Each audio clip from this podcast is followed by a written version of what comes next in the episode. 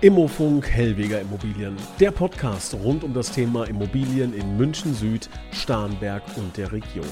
Von A wie Abschreibung bis Z wie Zwangsversteigerung. Mit dem Immobilienexperten Thomas Hellweger. Hallo und herzlich willkommen, liebe Zuhörer. Wir haben wieder ein spannendes Immobilienthema vorbereitet und begrüßen Sie recht herzlich zu Immofunk SES e Immobilien Thomas Hellwiger. Das Thema des heutigen Podcasts lautet die Vor- und Nachteile des gemeinsamen Immobilienkaufs. Also wenn Sie vorhaben, mit Partnerin, mit Partner, mit Kind, mit Nachbar, mit Arbeitskollegen, mit völlig fremden Leuten Immobilien zu kaufen, dann ist diese Podcast-Folge für Sie genau das Richtige. Und wie gesagt, da haben wir natürlich jemanden, der uns Rede und Antwort steht und das ist Thomas Hellweger von SES Immobilien. Hallo Herr Hellweger, schön, dass Sie dabei sind. Herzlich willkommen, hallo. Herr Hellweger, wollen wir mal über die Vorteile eines gemeinsamen Immobilienkaufs sprechen, beziehungsweise können Sie mal das so ein bisschen gegenüberstellen? Vorteile, vielleicht auch die Nachteile schon direkt zusammengefasst. Wie sieht das aus beim gemeinsamen Kauf? Ja, also ähm, da werden wir natürlich sehr oft damit konfrontiert, gerade bei Ehepartnern, Lebensgemeinschaften, äh, mittlerweile auch schon bei zwei Männern oder zwei Frauen, je nachdem. Also ähm, ich kann da natürlich wirklich auch aus dem Nähkästchen sprechen. Selbst ich habe auch mal eine Doppelhaushälfte zusammen mit meiner damaligen Frau zusammen gekauft. Äh, und da habe ich natürlich dann auch alles durcherlebt mit Scheidung, mit Haftungsentlassung vom Kreditvertrag, mit Auszahlung und so. Also darum kenne ich mich in diesem Bereich ganz gut auch aus, ähm, habe alles am eigenen Leib äh, durchlebt. Ähm, der Riesenvorteil, den ich damals hatte, war, wir haben uns wahnsinnig gut verstanden, verstehen uns auch heute noch sehr gut. Das ist natürlich jetzt schon fast 20 Jahre her, aber dahingehend habe ich dann viele äh, Pärchen auch beraten, auf was sie aufpassen müssen ähm, und so weiter. Also damit kann ich auch unseren Kunden immer ein bisschen weiterhelfen und sagen, aus eigener Erfahrung würde ich das so oder so machen oder die meisten machen das so oder so. Das heißt, ich höre schon mal den ersten großen Nachteil raus, den es einfach gibt, wenn man sich trennt. Das muss jetzt gar keine romantische Beziehung sein, kann ja auch eine Partnerschaft sein. Dann hat man so einen riesen Klotz im wahrsten Sinne am Bein. Das ist ein Nachteil eines, eines gemeinsamen hm, Projektes.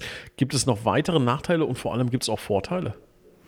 Ja, also der Vorteil, fangen wir mal bei den Vorteilen an. Natürlich ist es so, wenn vielleicht beide Partner arbeiten, habe ich natürlich eine höhere Liquidität. Das heißt, ich kann mein Traumhaus oder meine Traumwohnung dementsprechend äh, größer dementsprechend kaufen, weil ja einfach zwei Einkommen da sind. Weil wenn ich alleine kaufe, habe ich halt nur ein Einkommen. Somit ist da die Liquidität in den meisten Fall dann etwas geringer. Das bedeutet, dass ich kann zu zweit habe ich eine höhere Liquidität, weil die Banken natürlich auch eine höhere Absicherung hat, weil sie zwei Personen hat, dann, wo sie sich im Falle eines Falles das Geld holen können. Jetzt sind wir auch schon beim Punkt. Im Normalfall haften beide Käufer ähm, für den Kredit. Ja? Das heißt, wenn einer nicht mehr zahlen kann, muss der andere dafür haften. So, das ist natürlich schon eine, große Geschichte und darum sollte man dann dementsprechend das vertraglich regeln, in, in einer Form, wenn man verheiratet ist, in einer Form von einem Ehevertrag oder Erbvertrag, wie auch immer. Wie, was passiert, wenn wir uns trennen? Ähm, solange man sich einig ist ja, und sagt, okay, dann verkaufen wir das Haus, ähm, das ist immer der beste Weg und dann werden beide, jeder kriegt dann wieder die Hälfte, weil in der Regel hat man immer 50-50 und die andere Regel ist die, wichtig ist, der ist Eigentümer, der im Grundbuch steht. Man kann natürlich auch sagen 60-40 oder 70-30, aber in der Regel sind 50-50, also zu gleichen Teilen. Ähm, das ist wichtig, was im Grundbuch steht und so ist es dann auch dementsprechend aufgeteilt heißt zusammenfassend für mich Vor- und Nachteile. Vorteil ist, wenn ich alleine eine Finanzierung nicht im Kreuz habe, kann mir eine zweite Person dann natürlich sehr gut zu Gesicht stehen. Im Idealfall eine Person, ähm, ja, mit die ich gut kenne, mit der ich schon lange, ähm, ja, in, in Anführungszeichen Geschäfte mache. Ähm, und da kann das natürlich sehr interessant sein, dann von einer Bank einen besseren Kredit oder überhaupt einen Kredit zu bekommen. Nachteil, wenn ich das richtig raushöre, ist, wie gesagt, wenn es dann zu Streitereien kommt, dann ja, äh, steht man da und hat ja mit einer Person, mit der man sich streitet, so ein großes ähm, Thema dann auch, beziehungsweise dann einen gemeinsamen Kredit am Laufen, vielleicht unterschiedliche Pläne. ich kann mir auch vorstellen, weiß nicht, wie das bei Ihnen jetzt in der jahrelangen Erfahrung ist, dass es manchmal auch dahin kommt, dass man gar nicht mehr miteinander sprechen möchte oder gar nicht mehr sogar die andere Person sehen möchte, hat dann aber irgendwie ein gemeinsames Geschäft tatsächlich, äh, in dem man eine Immobilie gekauft hat. Kam sowas bei Ihnen schon mal vor? Wie haben Sie das erlebt? Ja, sowas kommt sogar gar nicht so selten vor, ähm, leider Gottes. Und da gibt es ja dann mehrere Möglichkeiten. Also, oder sagen wir mal, die eine der Möglichkeiten wäre dann eine sogenannte Teilungsversteigerung.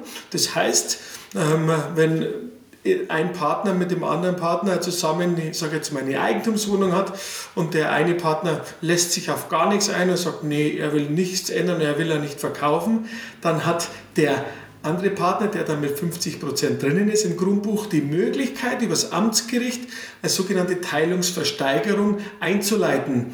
Ähm, das ist äh, relativ einfach. Äh, der muss nur dem Gericht das mitteilen, er möchte eine Teilungsversteigerung, muss eine Kopie vom Grundbuchauszug dazulegen und so weiter. Und dann läuft es seinen Weg. Das kann man sehr schlecht als äh, Miteigentümer dann auch verhindern. Also das ist so eine Art ähm, Möglichkeit, wie dann, dann dementsprechend äh, weiter wird. Ja. Dann kann natürlich der andere in der Versteigerung dann mitbieten und äh, hat dann die Möglichkeit, den anderen Anteil zu kaufen, so damit er Alleineigentümer ist. Die, und da muss man halt schauen, will der eine den anderen ausbluten, da muss man schon sehr vorsichtig sein, ähm, weil das passiert dann oft gerade, ähm, ich sag mal, der finanziell schlechter gestellte oder derjenige, der in die Immobilie, sagen wir mal, der vielleicht da Erinnerungen hat oder das die Immobilie der Eltern ist oder was auch immer, der ist oft dann ein bisschen schlechter gestellt wie der, der da emotionslos an die Sache rangeht.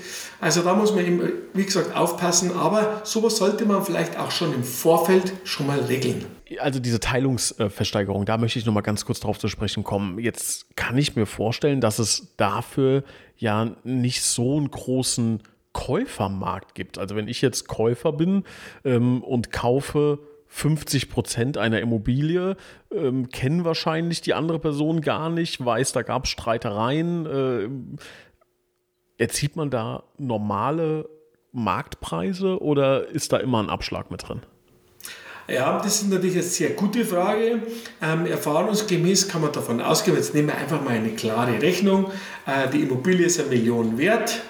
Ähm, jeder hat praktisch 500.000 und mein Partner oder Miteigentümer will nicht verkaufen. Ich leite eine Teilungsversteigerung ein. Dann kommt es dazu, dann kann man in der Regel ausgehen, dass man in etwa das kostet dann schon, es gibt auch Firmen, die sowas aufkaufen. Rechtsanwaltsgesellschaften muss man sich mal erkundigen im Internet. Da gibt es ganz tolle Möglichkeiten. Die nehmen aber in der Regel schon einen Abschlag von der Immobilie von rund 30 Prozent, kann man in etwa rechnen. Ja.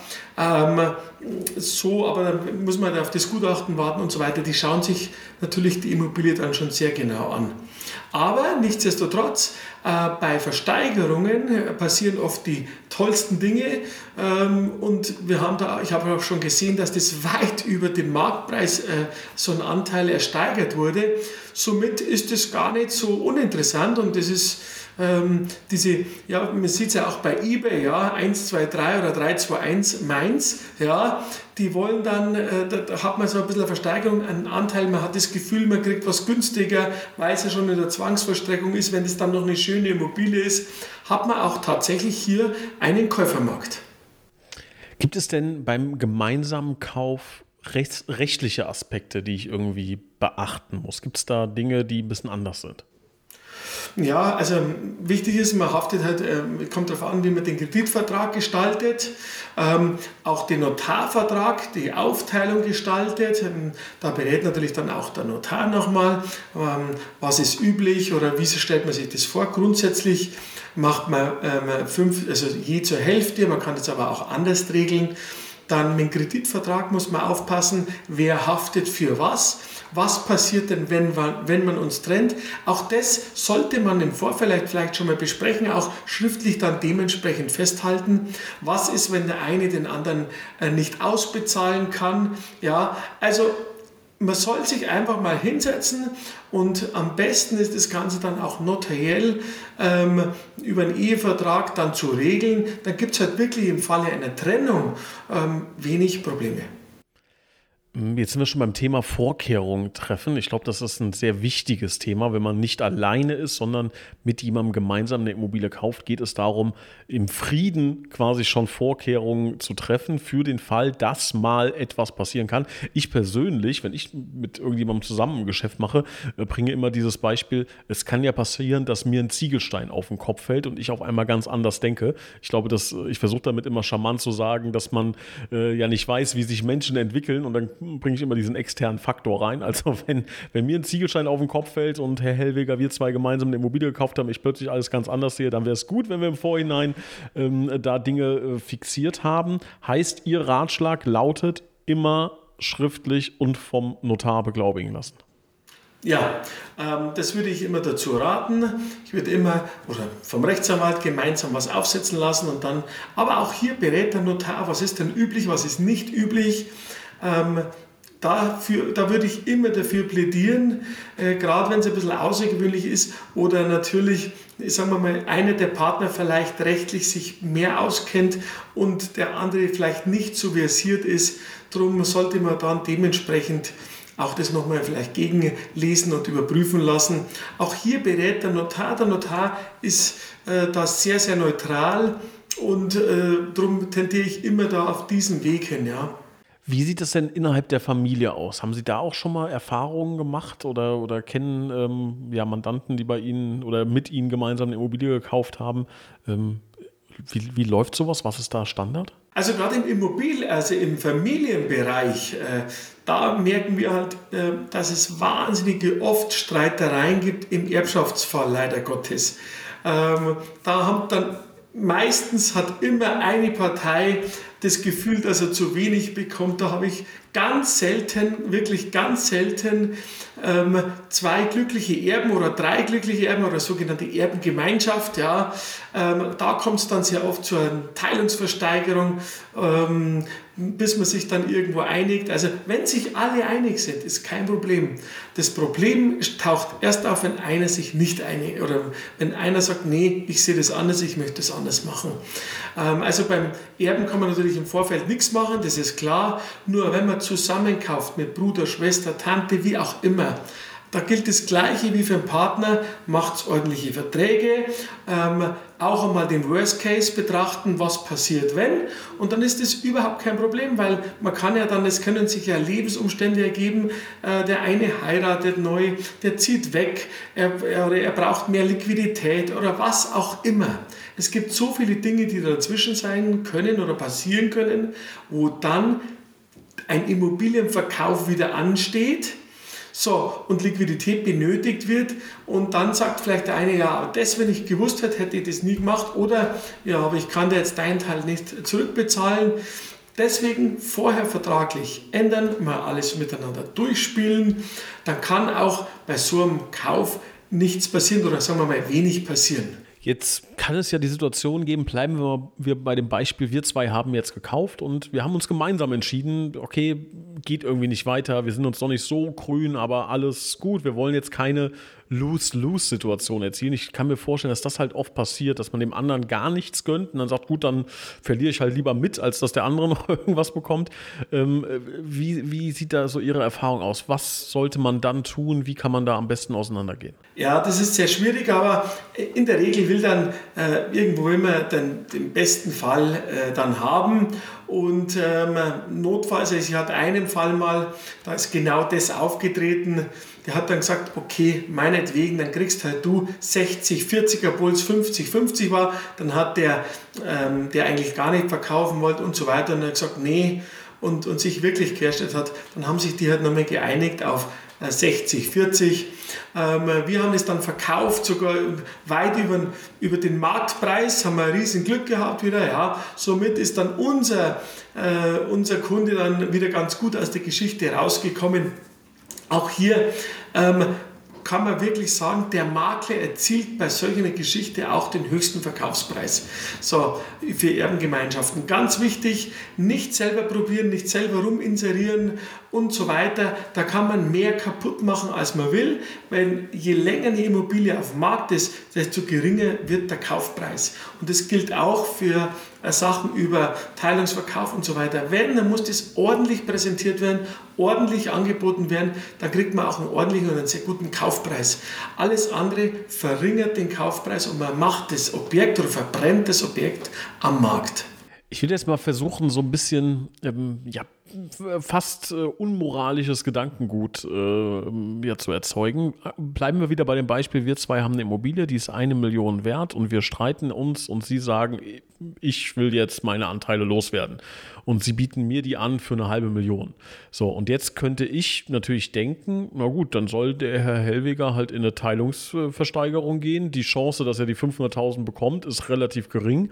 Ich setze mich da rein und versuche, die Anteile für 400.000 Euro zu bekommen. Ist das gängige Praxis? Ist das gut? Moralisch mit Sicherheit fragwürdig. Wie läuft sowas normalerweise? Ja, also auch hier dann wird, äh, ja klar, die, die Überlegung ist dann natürlich bei vielen, die sagen, ja, ich, das machen wir. Erstens mal ist es eine zeitliche Geschichte. Es geht ja nicht von heute auf morgen. Das dauert natürlich alles, bis dann die Teilungsversteigerung dementsprechend da ist. Ähm, dann das Gericht beauftragt natürlich dann einen Gutachter, was ist denn wirklich die Immobilie tatsächlich wert? Ja, äh, wir können ja beide sagen, äh, die Immobilie ist eine Million wert. Äh, Sie sagen, die ist aber 1,5 Millionen wert. Jetzt haben wir übrigens oft, dass sich die beiden nicht einig sind, was ist die Immobilie wert. Ja, ähm, sondern weil der eine sagt, ich möchte sie günstig rauskaufen, den Anteil, der andere sagt, ja, aber ich will es nicht verkaufen, weil die Immobilie ist viel mehr wert. Da gibt es wirkliche Diskrepanzen. Also das Gericht wird hier dann einen Gutachter beauftragen und dann gibt es dann natürlich eine Mindest, ähm, ähm, so ein Mindestzuschlag. Ja. Also für 200.000 geht dann der, der Anteil nicht her. Da muss dann derjenige nicht zustimmen. Das heißt, ich habe dann auch immer noch die, das Recht, äh, dieses, diesen Verkauf, wenn es nicht auf die 50 Prozent ist oder wenn mir der Betrag nicht reicht, muss ich auch nicht äh, zustimmen. Ja? Somit ähm, gehe ich da nicht ein allzu großes Risiko ein. Kann ich mich denn irgendwie absichern? Also kann ich irgendwie festhalten, der Gegenüber darf, also mein, mein Mitkäufer, Mitkäuferin darf nicht verkaufen? Geht sowas theoretisch? Nein, das geht nicht. Deswegen haben wir diese Art der, die Möglichkeit der Teilungsversteigerung, weil es eben viele Dinge gibt, die einfach im Leben passieren können und dann die Möglichkeit da sein muss, dass ein Miteigentümer seinen Anteil verkaufen kann. Ja, das ist also die Möglichkeit auszuschließen. Ähm, Im Normalfall ähm, geht nicht jetzt mal ganz allgemein auf das Thema äh, geschaut. Sie haben so viele Immobilien äh, gemakelt in Ihrem Leben. Würden Sie sagen, es macht Sinn, gemeinsam zu kaufen oder nicht? Also ganz, äh, man kann ganz ehrlich sagen, ähm, bei, bei, uns ist jeder, ähm, fast 80 Prozent aller Kaufverträge sind meistens Ehepaare und ähm, die, sind sich normal einig, ja, und wenn eine Scheidung ist, dann ist halt eine Scheidung, und wenn eine Trennung ist, ist eine Trennung, dann wird das, äh, die Immobilie im Normalfall wieder verkauft, weil einer alleine kann es gar nicht halten. Ähm, wir haben auch relativ wenig Streitereien. Heute ist die Rechte oder die Aufklärung natürlich schon viel höher wie noch vor 30, 40 Jahren. Da war die Aufklärung des, ich sage jetzt einmal, der Ehefrau noch nicht so hoch und so weiter, aber heute sind auch die äh, beide beide ähm, äh, das komplette Paar dementsprechend aufgeklärt, die wissen in der Regel, was passiert. Die meisten haben auch einen Ehevertrag oder eine Scheidungsvereinbarung oder was auch immer. Die gehen das vorher auch schon mal durch. Ähm, somit, ich würde heute jedem empfehlen, äh, zusammenhängend kaufen ähm, hat er höhere Liquidität und so weiter. Aber natürlich auch eine Vereinbarung gleichzeitig treffen. Was ist denn eigentlich, äh, wenn wir uns trennen? Und hier einfach auch schon vorab eine klare Vereinbarung treffen. Dann verlieren meiner Meinung nach beide am wenigsten und man muss sich nicht Gedanken machen oder Angst haben, was ist, äh, wenn er mich morgen verlässt, dann stehe ich alleine da und das und das. Das müssen wir alles regulieren oder regeln und dann gibt es keine Probleme was sind denn so ähm, Regeln oder, oder Abläufe, die man da reinschreiben kann in so einen Vertrag? Angenommen, man trennt sich jetzt. Was, was würde dann, was, was macht denn Sinn? Was sollte da drin stehen? Man verkauft gemeinsam oder was, wie ist da Ihr Gedanke? Ja, da kann man theoretisch äh, alles vereinbaren, was man will. Also man sagt, okay, wenn sich der eine nicht mehr leisten kann, dann wird der andere zu 50 Prozent ausbezahlt, äh, dann wird ein Gutachter genommen, wird der Wert der Immobilie geschätzt und davon kriegt dann äh, der Miteigentümer dementsprechend äh, seinen Anteil, was ihm zusteht, 50 Prozent. Man kann einen Ablauf reinschreiben, vereinbaren. Man kann auch sagen, was kriegt der andere für Nutzungsentschädigung, hm, eine monatliche, gerade bei, wird es dann im Unterhalt angerechnet oder nicht. Also hier gibt es ganz, ganz viele Möglichkeiten. Haftungsentlassung im Kreditvertrag. Muss schauen, ob die Bank mitspielt. Also da gibt es, das muss man vielleicht auch vorher klären. Ähm, hier, das geht aber jetzt schon fast in eine rechtliche Beratung rein. Ähm, da gibt es sehr viele Möglichkeiten. Hier würde ich äh, einen guten Rechtsanwalt empfehlen. Da haben wir natürlich Kanzleien da. Da kann sich jeder äh, Interessent auch bei uns melden. Dann gehen wir dementsprechend da Top-Anwälte im Starnberger Münchner Raum weiter und die helfen da fachkundig weiter. Das ist denen ihr täglich Brot. Also auf jeden Fall ein sehr interessantes Thema, was für viele fast unausweichlich ist, gerade bei den, bei den heutigen Preisen, die wir, die wir in den Immobilien ähm, ja, be bewerkstelligen müssen, beziehungsweise auf den Tisch legen müssen, ist es einfach oft so, dass man das alleine nicht stemmen kann. Und da macht es natürlich Sinn, jemanden an die Seite zu nehmen und gemeinsam die Kräfte zu bündeln, so möchte ich es mal formulieren. Aber was auch absolut Sinn macht, ist, vorher klären, was passiert, wenn XYZ eintritt. Denn manchmal ändern sich Lebensweisen, Gedankengänge, ja, vielleicht auch ähm, Liebe, Freundschaften, was auch immer, kann sich ändern. Das ist nichts Schlimmes, das ist der Lauf des Lebens, aber man sollte vorbereitet sein. Also wie immer beim Thema Immobilienkauf, Vorbereitung, Vorbereitung, Vorbereitung. Und das zweite war Lage, Lage, Lage. Das gilt, glaube ich, auch immer noch, auch wenn man gemeinsam kauft, oder? ja, das ist richtig, ist richtig. Und natürlich auch dementsprechend, äh, sagen wir mal, sich versichern, weil im Falle eines Todes oder sonstiges, dass der andere Partner oder der Kredit dementsprechend abbezahlt ist. Ja, das kommt auch noch dazu. Lage, Lage, Lage, das bleibt natürlich, ähm, da beißt die Maus keinen Faden ab. Das hier bei uns in Starnberg oder im Münchner Raum ist das einfach ähm, einfach eine andere Geschichte wie auf den anderen Regionen, wobei die Frankenmetropole auch hochinteressantes Pflaster ist. Auch hier sollte man sich mal vielleicht Gedanken machen, dort was zu erwerben. Für mich eine der interessantesten Regionen in Deutschland auch. Gell? So, aber da kommen wir vielleicht in einem nächsten Podcast mal drauf. Würde mich interessieren oder würde mich freuen. Da kann ich dann den einen oder anderen Anleger mal ein paar Tipps mitgeben. Gell? Das hört sich nach einem guten Plan an. Würde ich sagen, machen wir für heute eine Schleife dran, einen Haken dran. Äh, wir haben über das Thema gesprochen, ob es Sinn macht, gemeinsam äh, eine Immobilie zu kaufen, beziehungsweise auf was man da achten muss. Ich glaube, wir haben alle wichtigen Fragen beantwortet. Wie immer gilt, wenn es weitere Fragen gibt, jedes Leben, jede Situation ist individuell. Da bitte gerne Herrn Hellwiger kontaktieren und Ihre Frage stellen. Und ich glaube, Sie haben es schon mitbekommen, der Herr Hellwiger steht Ihnen da gerne Rede und Antwort. Ich bedanke mich recht herzlich und freue mich dann auf das nächste Thema. Vielleicht geht es dann über das Frankenland. Mal schauen. Sehr gerne. Wiederhören. Dankeschön fürs Zuhören. Tschüss.